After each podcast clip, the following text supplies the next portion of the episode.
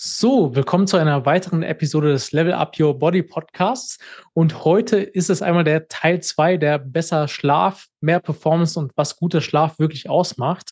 Äh, mit dem lieben Jan. Wenn du jetzt gerade einschaltest und die erste Episode noch nicht gehört hast, beziehungsweise den ersten Teil, dann gerne erstmal den reinhören. Dann weißt du auch, wer der Jan ist. Und äh, ja, damit würde ich sagen, starten wir direkt rein. Jan, danke, dass du dir heute nochmal Zeit genommen hast. Klar, gerne. Ja, das erste Gespräch war ja wirklich super. Deshalb freut mich sehr, jetzt den Ja, auf jeden Fall. Es sind, waren schon so paar, paar spannende Punkte auf jeden Fall mit dabei, äh, wo auch für mich äh, so der ein oder andere Aha-Moment auf jeden Fall da war. Ähm, jetzt kommen wir zur nächsten Frage. Wie sieht denn bei dir so eine optimale Schlafroutine aus? Wir haben ja in der ersten Episode auch schon ein bisschen darüber gesprochen, aber vor allem, welche du auch schon so bei Kunden angewandt hast und was für Ergebnisse hast du auch damit schon erzielen können? Klar, gerne. Ja, ich habe mir im Vorfeld ein bisschen Gedanken gemacht, wie wir vielleicht die Frage gemeinsam bearbeiten. Vorschlag wäre, ich weiß nicht, ob das für dich passt, dass ich dich einfach mal auf so eine Reise mitnehme, die Sehr ich gerne. mit meinen Kunden immer mache. Ja, ich, ich glaube, dann wird es auch wirklich greifbarer, weil ich habe mir jetzt heute Morgen ja. auch, auch wieder einen Podcast angehört zum Thema Schlaf und ich, ich glaube, dass, ne, was, was ich dir jetzt als Zuhörer irgendwie auch, auch mitbringen kann, ist wirklich die praktische Erfahrung mit Kundenarbeit. Ähm, das heißt, das wäre der Vorschlag. Ne? dass wir einfach so durchgehen, wenn das so für dich passt. Auf jeden Fall. Ja? Perfekt. Sehr gerne. Genau. Also erstmal, ähm, meine Kunden sind ja Managementberater. Die kommen aus den Firmen, was weiß ich, Alex Partners, Accenture, Infosys, also wirklich große Läden ja. oder auch kleine Beratungen. Und das Programm geht insgesamt über sieben Wochen. Ähm, das habe nicht ich mir ausgedacht, sondern das kommt ähm, oder beruht auf einem, auf einem Harvard-Programm mhm. und ist die, ich sage mal, das ist der Goldstandard zur Schlafoptimierung. Das nennt sich CBTI, kognitive Verhaltenstherapie für Insomnie, also für mhm. Schlafstörung. Das ist auch das, was jetzt die Europäische Schlafforschungsgesellschaft hat, hat gerade jetzt auch wieder eine Aktualisierung gemacht ihrer Leitlinien und gesagt, das sei der Goldstandard zur Optimierung des Schlafs. Also das ist erstmal die Grundlage. Ja. Und es startet immer so ein Termin. Also ich habe jetzt gleich wieder den nächsten, den ersten Kickoff. Ja. Ähm, am Anfang im ersten ist erstmal, wo stehst du jetzt gerade? Da gehe ich ja. mit den Personen 35 Fragen durch. Ähm, auch mit dem Ziel zu schauen, ähm, also wo, woran hakt's? Das sind dann so Fragen wie, keine Ahnung, ähm, wie lange brauchst du zum Einschlafen? Wie oft wachst du nachts auf? Trinkst du nach, was weiß ich, 13 Uhr, 16 Uhr Kaffee, ähm, solche also so Themen. Eine, so eine grobe Anamnese einfach, kann man sagen, ne? wo du Ganz mal alles genau. festhältst. Ne? Ja. Ganz genau. Und auch, um festzustellen, na auch ganz offen, ob, ob ich überhaupt der richtige, ich sag mal, Partner bin. Weil wenn ja. jetzt die Person sagt, ich habe ich hab krasse psychische Probleme, ähm, ich bin kein Arzt, ne? dann, dann habe ich ja. Partner, an die ich die, die Person einfach weiterleite. Und auch einfach für die Person selbst. Ne? Irgendwie was kommt in den nächsten Terminen ähm, und hab, ne, passt das auch für mich? Also das ja. ist das, was wir am Anfang machen. Dann ähm, geht es damit los, dass die Person ähm, oder der Kunde jeden Morgen in 60 Sekunden Schlaftagebuch ausfüllt. Das ist die Basis, was man auch über die sieben Wochen macht, ja. äh, mit dem Ziel, quantitativ Verbesserungen dann auch zu sehen. Das sind insgesamt acht Fragen, dauert, ich mache das auch jeden Morgen, dauert also ich 60 Sekunden, 40 Sekunden das Ding auszufüllen. Ja. Da ist dann zum Beispiel so was, wann, wann bist du ins Bett gegangen? Da kommen wir dann nachher nochmal zu, warum das vielleicht wichtig ist. Oder so Fragen wie, ähm, wann bist du aufgestanden? Ja. Und, ne, also einfach ganz, ganz easy, wie oft bist du aufgewacht? Ähm, Fun Fact, ähm, bezüglich Aufwachen ist es oft so, dass Leute dann eintragen, oh, ich bin, was weiß ich, drei, viermal aufgewacht nachts. Ist gar kein Problem. Kritisch wird's, wenn man siebenmal oder mehr aufwacht. Das ist für mich so ein kleines Alarmzeichen. ja. Und es ist gar nicht so sehr Aufwachen, dass das Problem ist. Das ist ganz normal. Was ja. eher das Problem ist, schnell wieder einschlafen zu können. Ne? Okay. Das heißt, ja. die kritischen KPIs, und so ist ja dann auch eine, eine Schlafstörung definiert, wenn man durchschnittlich länger als 30 Minuten braucht, um einzuschlafen, oder wenn man nachts länger als 30 Minuten durchschnittlich wach liegt. Oder, das ist das dritte Kriterium, wenn man das Gefühl hat, dass man tagsüber beeinträchtigt ist durch Schlafstörungen. Wenn eins, wenn, oder durch schlechten Schlaf. Wenn eins dieser drei Kriterien zutrifft oder oft auch alle, dann hat man ähm, ne, definierte Schlafstörungen.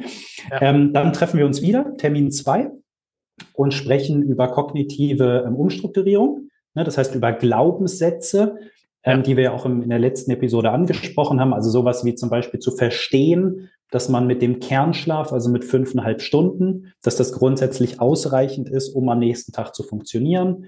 Oder ja. dass Mehrschlaf ein höheres Sterberisiko hat.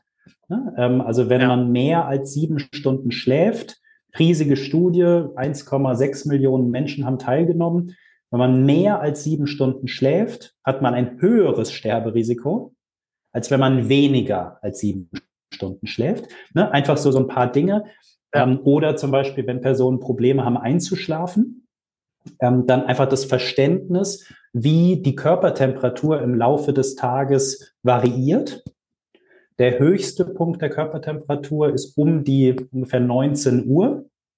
Ab dann sinkt deine Körpertemperatur und mit sinkender Körpertemperatur fällt es dir leichter einzuschlafen. Ja, okay. Heißt, wenn jemand hm. im Bett liegt und die Decke anstarrt und sagt, fuck, ich kann nicht einschlafen, zu wissen, egal was ich mache, gerade sinkt meine Körpertemperatur, wenn man jetzt nicht irgendwie krass Sport macht, ähm, ja. sinkt die Körpertemperatur und mit sinkender Körpertemperatur wird, steigt die Wahrscheinlichkeit, dass ich einschlafe. Dieses Wissen entspannt die Leute und hilft dann dabei einzuschlafen. Ja. ja? Ähm, ist es okay, wenn ich weiter so durchgehe?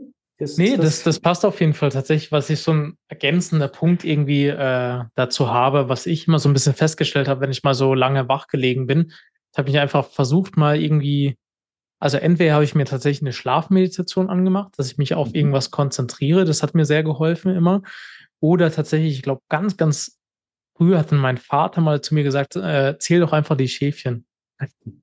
Und dann habe ich äh, das wirklich, bin ich das im Kopf irgendwie so einfach durchgegangen und habe immer wieder so einfach gezählt. Und das hat mich irgendwie so beruhigt, dass ich eigentlich letztendlich dann auch eingeschlafen bin. Das habe ich jetzt schon sehr oft so gemacht. Und äh, ja, das mache ich tatsächlich auch oft so, wenn jetzt äh, meine Frau und ich mal irgendwie total wach legen am Abend und nicht, äh, wir nicht runterkommen können, dann machen wir echt auch so eine Schlafmeditation an. Also es bringt auch mega viel, viel. Und das, was du auch sagst, ähm, bei der letzten Episode ging es auch ein Punkt, klar, die, die Schlafhygiene ist jetzt nicht das Wichtigste, aber was ich so am meisten einfach merke, ist, wenn du wirklich so einen kühlen Raum hast. Weil wenn ich ins Bett gehe und so anfange zu schwitzen einfach, dass mir extrem warm ist, äh, dann habe ich es noch mehr Mühe, wirklich einzuschlafen. Ja, ja, es ist ein super Punkt. Ähm, vielleicht ein Kommentar zu dem ersten zwingen klappt gar nicht. Ja. Also wenn, wenn man im Bett liegt oder wenn du jetzt irgendwie nachts im Bett liegst und nicht, nicht wieder einschlafen kannst oder überhaupt nicht einschlafen kannst, ähm, versuchen einzuschlafen ist das, ne, solltest du nicht tun. Es, es ja. gab eine, und stattdessen, na, was sollte man machen? Etwas tun, was einen entspannt. Also genau wie du jetzt sagst, ähm, manche, ähm, da komme ich dann vielleicht gleich zu, was man da auch ja. machen kann. Ähm, zum Beispiel noch, was du gesagt hattest mit dem Atembeobachten oder sonst irgendwas. Vielleicht noch eine ganz spannende Studie. Ähm, es wurden, also stell dir vor, es werden 100 Personen ähm, einfach in Schlaflabor gepackt. 50 davon ja. sind gute Schläfer, 50 davon sind schlechte Schläfer. Und ähm, den Personen wird gesagt, gerade den guten Schläfern wird gesagt, pass auf, wenn du schneller einschläfst, kriegst du eine große Summe Geld. Oder je schneller du einschläfst, umso mehr Geld kriegst du. Und hm. was rauskam, ist, dass die Personen, die diese, ähm, diesen Bonus oder das gesagt bekommen haben, ja. haben doppelt so lange gebraucht einzuschlafen, wie den Personen, denen einfach gesagt würde, komm, ähm, Junge, schlaf einfach ein, wie es wie es ja, ja. Ja, und deshalb ist das Wichtige, genau wie du sagst, wenn man nicht einschlafen kann, etwas tun, was einen entspannt, statt zu versuchen einzuschlafen. Ja, also ja. Das, das, genau, also dann zweiter Termin, ähm, kognitive Umstrukturierung, also letzten Stand einfach der Schlafforschung verstehen, ja. ein paar Glaubenssätze brechen. Wir hatten einige auch in der letzten Episode besprochen. Ja. ähm, also hier nochmal, wenn du dir die bisher jetzt noch nicht angeschaut hast, geh vielleicht einmal zurück und, und hörst dir an. Das nächste große Thema ist das Thema Schlafplanung. Was da vor allem wichtig ist, ist eine konstante Aufstehzeit.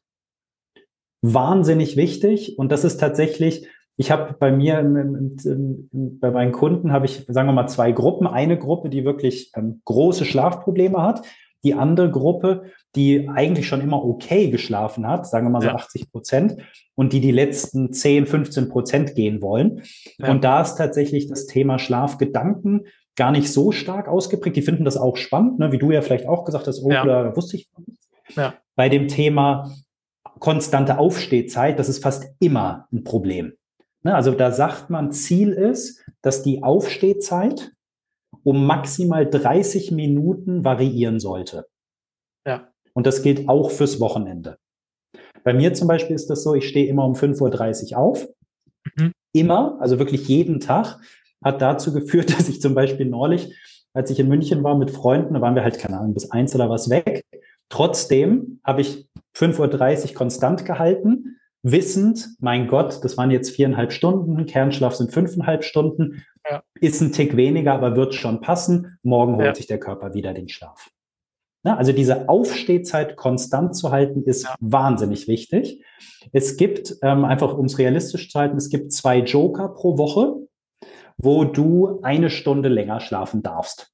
Mhm. Na, das heißt, wenn es bei mir 5.30 Uhr ähm, eigentlich die Aufstehzeit ist, und das ist ganz unterschiedlich. Ne, manche ja. sind auch eher Spättypen, die stehen dann halt um 8 auf, das ist wurscht. Ja. Ähm, und wenn ich dann irgendwie morgens aufstehe und merke, oh, ähm, jetzt brauche ich irgendwie die Stunde länger, dann kann ich mal einen Joker ziehen. Das darf ich aber nur zweimal die Woche machen und eine Stunde äh, länger schlafen. Ja. Hat bei mir ähm, einen gigantischen Unterschied gemacht. Ich hatte das vorher nicht so konstant gemacht. Ähm, und als ich das vor ein paar Monaten angefangen habe, riesiger Unterschied. Ähm, ja. Also das ist, ne, das kommt dann auch so ein bisschen Richtung optimale Schlafroutine, sage ich vielleicht ganz am Ende nochmal, dann kann ich nochmal zusammenfassen. Aber das passiert dann eben im dritten Termin. Ähm, Genau. Dann ja. würde ich weitergehen, wenn das, wenn das für dich passt. Ja. ja. Das vierte Modul ähm, und die, die die erste sich angehört haben, merken auch, ich arbeite jetzt gerade die Module durch. Also wir hatten ja gesagt, es gibt insgesamt fünf Stück. Das erste, das war jetzt im zweiten Termin, ähm, das ist die kognitive Umstrukturierung, was wir gerade hatten. Das zweite Modul ist das Thema Schlafplanung. Ne, da ist vor allem die konstante Aufstehzeit das Wichtigste. Das dritte ja. ist das Thema Reizkontrolle. Und das wird dann im vierten Termin besprochen. Das heißt, was sollte man im Schlafzimmer tun und was nicht? Da gibt es so zwei, drei Dinge, die wichtig sind. Das eine, dass das Schlafzimmer assoziiert wird, verbunden wird als Ort, wo man schläft. Ja. Und deshalb nicht arbeiten im Bett, nicht lesen im Bett, kein Fernsehschauen im Bett, sondern im Schlafzimmer nur, das Schlafzimmer nur zum Schlafen, Sex und Entspannungsübungen nutzen. Ja. Wenn du jetzt jemand bist, der gerne liest oder Fernseh schaut zum Entspannen, ist das okay, solange es nicht länger als 30 Minuten sind. Ne? Das heißt, okay. manche lesen ja gerne abends, ja. ne, was weiß ich, noch 20 Minuten, völlig okay. Ähm, dann aber Licht aus, dass das Bett wirklich assoziiert wird mit einem Ort, wo man schläft. Und ja. das ist ein großer Unterschied jetzt bei, bei guten Schläfern. Bei denen ist das so, also bei mir zum Beispiel ist das so, ähm, das macht meine Freundin ganz verrückt. Also ich, ich wach nachts nicht auf. Also ich, ich lege mich hin, schlaf zügig ein, was zügig ist, was weiß ich, fünf bis zehn Minuten, manchmal eine Viertelstunde, aber sagen wir mal so zehn Minuten im Schnitt. Schlaf halt durch ähm, und wach morgens ja. wieder auf. Ne? Und für mich und stehe dann auch sofort wieder auf. Und das ist auch wichtig, dass wenn der Wecker morgen klingelt oder du so aufwachst, dass du innerhalb von 20 Minuten aufstehst ne, und nicht noch im Bett, was weiß ja. ich, irgendwie am Handy bist oder sonst irgendwas. Weil all diese Aktivitäten sagen deinem, deinem Kopf, das hier ist ein Ort, wo ich wach sein kann. Ja. Und das willst du nicht, sondern das Bett, das Schlafzimmer sollte ein Ort sein, wo du schläfst, Sex hast oder Entspannungsübungen machst. Ja. Also das ist dieser Block Reizkontrolle. Ähm, der nächste Block, den hast du jetzt gerade eben schon angesprochen, ist das Thema Entspannung. Ja, es gibt immer eine Entspannungsübung, die ich auch mit meinen Kunden dann, dann bespreche oder vorschlage. Es gibt ja hunderte Arten zu meditieren oder sich zu entspannen. Ich bringe da eine mit, ähm, die von Harvard eben empfohlen wird. Das ist eine geführte Meditation, ne, die dann genutzt wird, um sich tagsüber zu, den, den Stress zu reduzieren, weil Stress eben ganz, ganz eng verknüpft ist mit dem Thema Schlaf. Das ist dann auch, um es vielleicht abzuschließen, ähm, ist dann auch ja. Thema im, im fünften Termin. Ne? Dort wird, wird die dann leicht angepasst, diese Entspannungsübung. Und dort mhm. kann sie dann genutzt werden, diese angepasste Version zum Einschlafen. Ne? Also vorher ist es tagsüber zehn Minuten diese Übung machen. zur Entspannung und zum besseren Umgang mit Stress. Mhm. Im fünften Termin gibt es dann eine Variante davon, die genutzt werden kann zum schnelleren Einschlafen.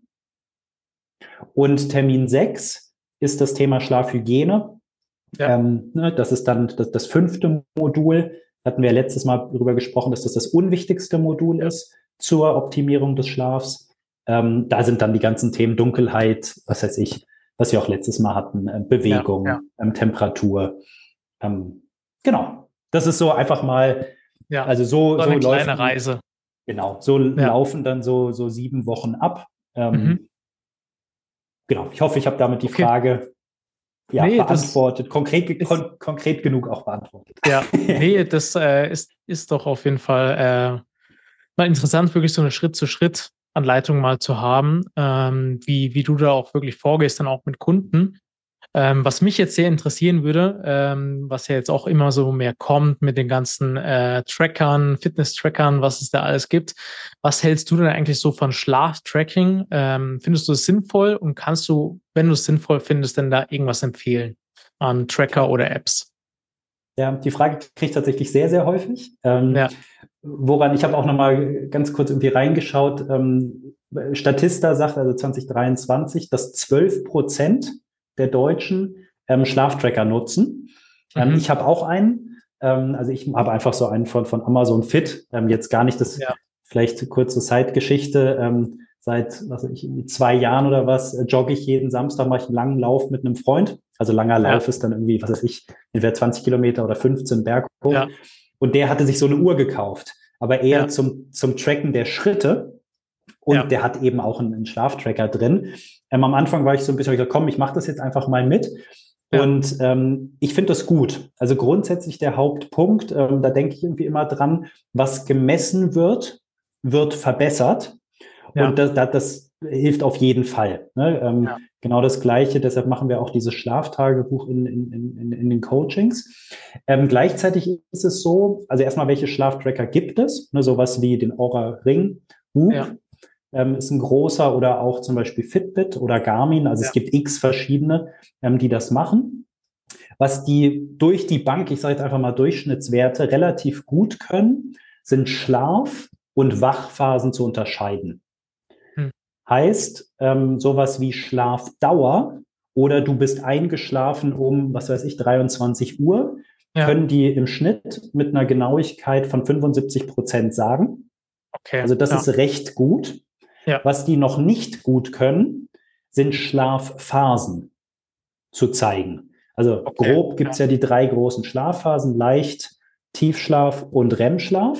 Ja. Noch nicht gut heißt ungefähr Genauigkeit mit 60 Prozent. Ja, okay. Das heißt, wenn jemand, ja. keine Ahnung, zu mir kommt und sagt, du Jan, äh, ich habe laut meiner Uhr nur, was weiß ich, eine Stunde Tiefschlaf, ähm, ne, dann sage ich immer ähm, Genauigkeit 60 Prozent. Ne, es ist grundsätzlich sensationell ne, und die verbessern sich ja auch peu à peu. Ne, das ist ja. im Verglichen zu, du gehst ins Schlaflabor, hast, was weiß ich, x Elektroden am Kopf. Also das ist schon eine großartige Entwicklung. Ja. Ähm, zum jetzigen Zeitpunkt eignen die sich aber vor allem und dann vielleicht auch mein Tipp zur Nutzung.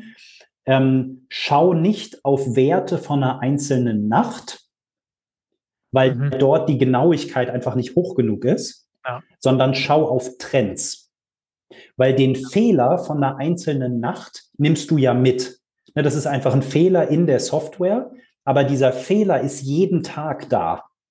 Ja. Und deshalb macht es viel mehr Sinn, auf Trends zu gucken und was weiß ich, alle zwei Wochen mal zu schauen, wie hat sich mein Schlaf verändert ne, und Trends einfach zu analysieren ähm, statt sich, und das ist vielleicht auch nochmal ein Wort der Warnung, ähm, wann empfehle ich die nicht?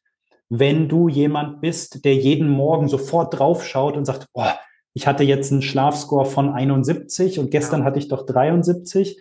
Ähm, oh Gott, oh Gott, oh Gott. Ne? Also ähm, die, dieser Leistungsdruck, ne, den du dir dann ja. vielleicht selbst machst, führt dann eher dazu, dass du dich verrückt machst und überhaupt nicht mehr einschlafen kannst, weil du die ganze Zeit ja. nur diesen komischen Wert optimieren willst dann empfehle ich tatsächlich, leg die Uhr mal zwei Wochen weg ne? und fang dann wieder an, ähm, weil ja. dann ist es tatsächlich nicht Also dann empfehle ich es nicht. Also wenn du jemand Ich bist, glaub, der sich bei- verrückt machen wird von den Werten. Bei den Au- Aurora-Ringen ist es, glaube ich, sogar so, dass es in Readiness oder so gemessen wird, in so Punkten. Ne? Ich kenne das Mhm. jetzt nicht persönlich. Äh, ich habe auch die, ähm, habe auch so eine Smartwatch, ich glaube, es ist auch Armasfit oder sowas.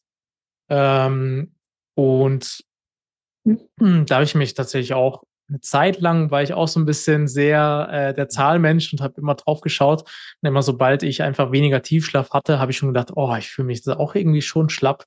Ähm, also man lässt sich schon krass aber dann auch davon beeinflussen, wie du schon sagst, wenn du dann wirklich so drauf schaust, aber jetzt wirklich mal mit diesen Werten, okay, äh, Schlaf, also Einschlafen und Aufwachphase sind so 75 Prozent und äh, wirklich so Tiefschlaf und REM-Schlaf und äh, dann gibt's noch den leichten Schlaf, glaube ich, oder? Ähm, Ja. Sind dann eher so, so 60 Prozent. Ähm, ist auch mal gut, so Zahlen zu hören, weil ich tatsächlich auch nie ganz genau wusste, wie genau ist das Ganze. Ähm, ja, kann ich defin definitiv so unterschreiben, dass man sich da schon beeinflussen lässt, wenn man schon direkt nach dem Aufstehen darauf schaut. Ja, definitiv. Schon, schon ein sehr guter Punkt. Hm, Und vielleicht gut, noch jetzt- eine Ergänzung, Ja. wenn ich darf. Ähm, Ja, darf's gerne. Weil das war etwas, was mich tatsächlich wahnsinnig, und du sagst es ist gerade eben auch. Ich hatte früher oft die Situation, dass ich aufgewacht bin und irgendwie gesagt habe, boah, letzte Nacht habe ich wirklich sehr bescheiden geschlafen. Also Ja. wird heute ähm, kein guter Tag. Also bin ich heute nicht leistungsfähig. Ja, Und ich weiß nicht, ob ich es letztes Mal gesagt habe. Ähm, das ist genauso wie wenn man ähm, ja, Medikamente nimmt und eigentlich ist das nur eine, eine, eine Zuckertablette, eine Sugarpill. Ja. Ähm, dass wenn man daran glaubt, dann hat das, dieser Placebo-Effekt hat eine Wirkung. Und genau das Gleiche, und das ist eben auch ein, ein positiver beziehungsweise negativer Schlafgedanke aus diesem ersten Modul. Einfach, wenn man selbst sich bewusst ist, wenn ich mir das selbst einrede, gestern war eine bescheidene Nacht, also wird heute kein guter Tag, hat das einen negativen Einfluss auf Ja. den Tag. ja, Und das ist was, was ich zum Beispiel jetzt in dieser Nacht der besagten Nacht in München, ne, wo ich halt dann von 1 bis 5.30 nur, nur viereinhalb Ja. Stunden geschlafen habe. Da habe ich einfach gesagt, mein Gott, ich habe jetzt halt nur viereinhalb Stunden geschlafen, Ja. alles gut, halt Mittagsschlaf gemacht, habe bisschen, bisschen mir halt Power zurückgeholt, fertig. Ne? Statt mich fertig zu machen und sagen, oh, was heute wird kein guter Tag. Also das ist, habe ich für mich persönlich gemerkt, ähm, weil ich nie, nie sonderlich Probleme hatte, einzuschlafen oder irgendwelche anderen dieser negativen Schlafgedanken. Aber das war einer, den ich hundertprozentig hatte. Und das Ja. merke ich oft bei Personen, die schon recht gut schlafen, dass das etwas ist, dieser Placebo-Effekt, sich einfach dessen bewusst zu sein. ja. Auf jeden Fall, ja. Also sehr interessant eben. Äh, du, ich habe mich ja faktisch eigentlich auch immer dadurch beeinflussen lassen, bis ich dann irgendwann damit wirklich mal aufgehört habe und dann eher mal so auf Wochen- oder Monatsübersicht eher gegangen bin und habe mal gesagt, okay, wie hat sich denn so mein Tiefschlafverhalten und so weiter und habe dann eher mal reflektiert. Ähm, genau, deswegen auf jeden Fall nochmal guter Punkt. Ähm, jetzt vielleicht nochmal in fünf Minuten zusammengefasst, weil auf Blick auf die Zeit äh, wird's Mhm. ein bisschen knapp jetzt. Was sind denn so deine Top 5 Schlafhacks für Menschen, jetzt gerade ja, die Leute da draußen, die wenig Zeit haben, vollen Terminkalender und möglichst viele aus den Schlaf rausholen möchten? Ja. Ähm, also das Wichtigste ist maximal eine Stunde wach im Bett liegen. Mhm. Heißt, wenn du jemand bist, der im Schnitt sieben Stunden schläft, liegt nicht länger als acht Stunden im Bett. Ja, Das ist die wichtigste Regel, die es gibt, dass man, ne, das, das kommt daher, dass man eben das Bett wirklich als Ort verbindet mit Schlaf. Ja. Das heißt, nicht länger als eine Stunde wach im Bett liegen. Zweiter Punkt, immer zur gleichen Zeit aufstehen. Mhm. Mit der haben wir Varianz, heute auch gelernt, ja. genau, mit der Varianz 30 Minuten, Mhm. auch am Wochenende, auch nach einer schlechten Nacht. Ja. Bei mir ist das, wie gesagt, 5.30 Uhr, bei manchen meiner Kunden ist es 8.30 Uhr, whatever, das ist völlig wurscht. Ähm, überleg dir eine Zeit, ähm, die für dich jeden Tag klappt. Ja. Oft ist das begrenzt oder oft ist unter der Woche, ne, wann der erste Termin ist und wie lange du halt brauchst, um fertig zu werden. Und steh auch am Wochenende zu dieser Zeit auf. Das nächste, Punkt drei, ist die halbe Stunde, halbe Stunde Regel. Wenn du nach 30 Minuten noch wach bist, steh auf, verlass das Bett und tu etwas Entspannendes. Mhm. Ne? Warum? Ja. Dass du nicht im Bett liegst und anfängst, äh, ne, Klassiker ist, man wacht um drei Uhr auf, geht kurz auf die Toilette, geht zurück ins Bett, starrt die Decke für zwei Stunden an und kriegt einen Hals. Ne? Ja. Und dieser Hals, diese Frustration entwickelt sich über Zeit ja wirklich zu einer Schlafstörung, weil wenn man dann das Bett sieht, sagt, oh Gott, ich kann heute Nacht eh wieder nicht durchschlafen. Ja. Deshalb, auch wenn es am Anfang vielleicht eher ein bisschen nicht, nicht ganz so intuitiv ist, steh auf, verlass das Bett, geh in ein anderes Zimmer, tu etwas Entspannendes. Dann, das ist sowas wie zum Beispiel ein Comicbuch lesen. Oder was, etwas, ein Buch, was du schon zehnmal gelesen hast, ähm, ne, was dich entspannt. Ja. Was man oft auch hört, ist sowas wie, was ich Wäsche falten. Das empfehle ich nicht. Warum? Weil das eine Aktivität ist, die man auch im Laufe des Tages macht. Besser ja. ist, man nimmt ein Handtuch und faltet das gleiche Handtuch immer und immer wieder. Immer und immer wieder. Okay, ne? Und dann gehst ja. du zurück ins Bett, wenn du müde bist. Ich kenne das auch, ähm, dass Leute so einen Korb haben mit Aktivitäten, die sie in der Nacht machen. Ne? Zum Entspannen. Mhm. Also, dritte Regel, wenn du nach 30 Minuten noch wach bist, aufstehen und was Entspannendes tun in einem anderen Zimmer, dann zurückgehen. Wenn du immer noch nicht einschlafen kannst, wieder aufstehen. Punkt vier, Schlafzimmer nur für Schlaf und Sex nutzen. Punkt fünf, mach dir bitte keinen Kopf, dass du acht Stunden Schlaf brauchst. Ne? Durchschnittlich brauchen wir Erwachsenen sechs bis acht Stunden und sieben Stunden Schlaf ist assoziiert, ist verbunden mit der längsten oder Leute, die oder Menschen, die am längsten leben, schlafen sieben Stunden pro Nacht. Ja. Das fand ich wahnsinnig spannend. Hatten wir letztes Mal drüber gesprochen, weil ich früher ja. immer dachte, mehr Schlaf sei besser. Ja. Das ist nicht so. Ähm, na, und nochmal kurz, warum? Die Leute, die, was ich, neun Stunden schlafen, also wesentlich länger, haben weniger Lichtexposition, sind weniger draußen, bewegen sich weniger und der Schlaf ist fragmentierter. Ne? Das heißt, fünfter Punkt, mach dir keinen Stress, dass du acht Stunden Schlaf brauchst. Menschen, die am längsten leben, schlafen sieben Stunden. Genau, das sind die fünf Stück. Sehr gut. Ähm, Top. Wenn jemand, wenn du jetzt deinen Schlaf verbessern willst. Sehr gut. Nee, dann würde ich sagen, war auf jeden Fall noch mal einiges dabei. Vor allem jetzt die letzten fünf Punkte passen, glaube ich, auch das Ganze, was wir so ein bisschen behandelt haben in Teil 1 und jetzt auch Teil 2 so ein bisschen auch nochmal zusammen. Ähm, also da auf jeden Fall nochmal so ein guter Anhaltspunkt, äh, wie man so da auch vorgehen kann, was man sich äh, auch hier aus der Episode mitnehmen kann. Und an der Stelle sage ich erstmal vielen lieben Dank, Jan, für deine Zeit. Und ähm, wenn jemand den Jan äh, kontaktieren möchte und einfach mal ins Gespräch oder einen Austausch kommen möchte, dann kann er das gerne tun. Der Link für äh, seinen LinkedIn-Account ist einmal unten in den Show Notes, wie auch von YouTube-Kanal. Und ähm, ja, vielen Dank, dass du da warst, Jan. Klar, super gerne. Hat mir Spaß gemacht, darüber zu sprechen. Tipptopp. Dann danke fürs Zuhören und bis zur nächsten Episode. Bis dahin. Ciao, ciao.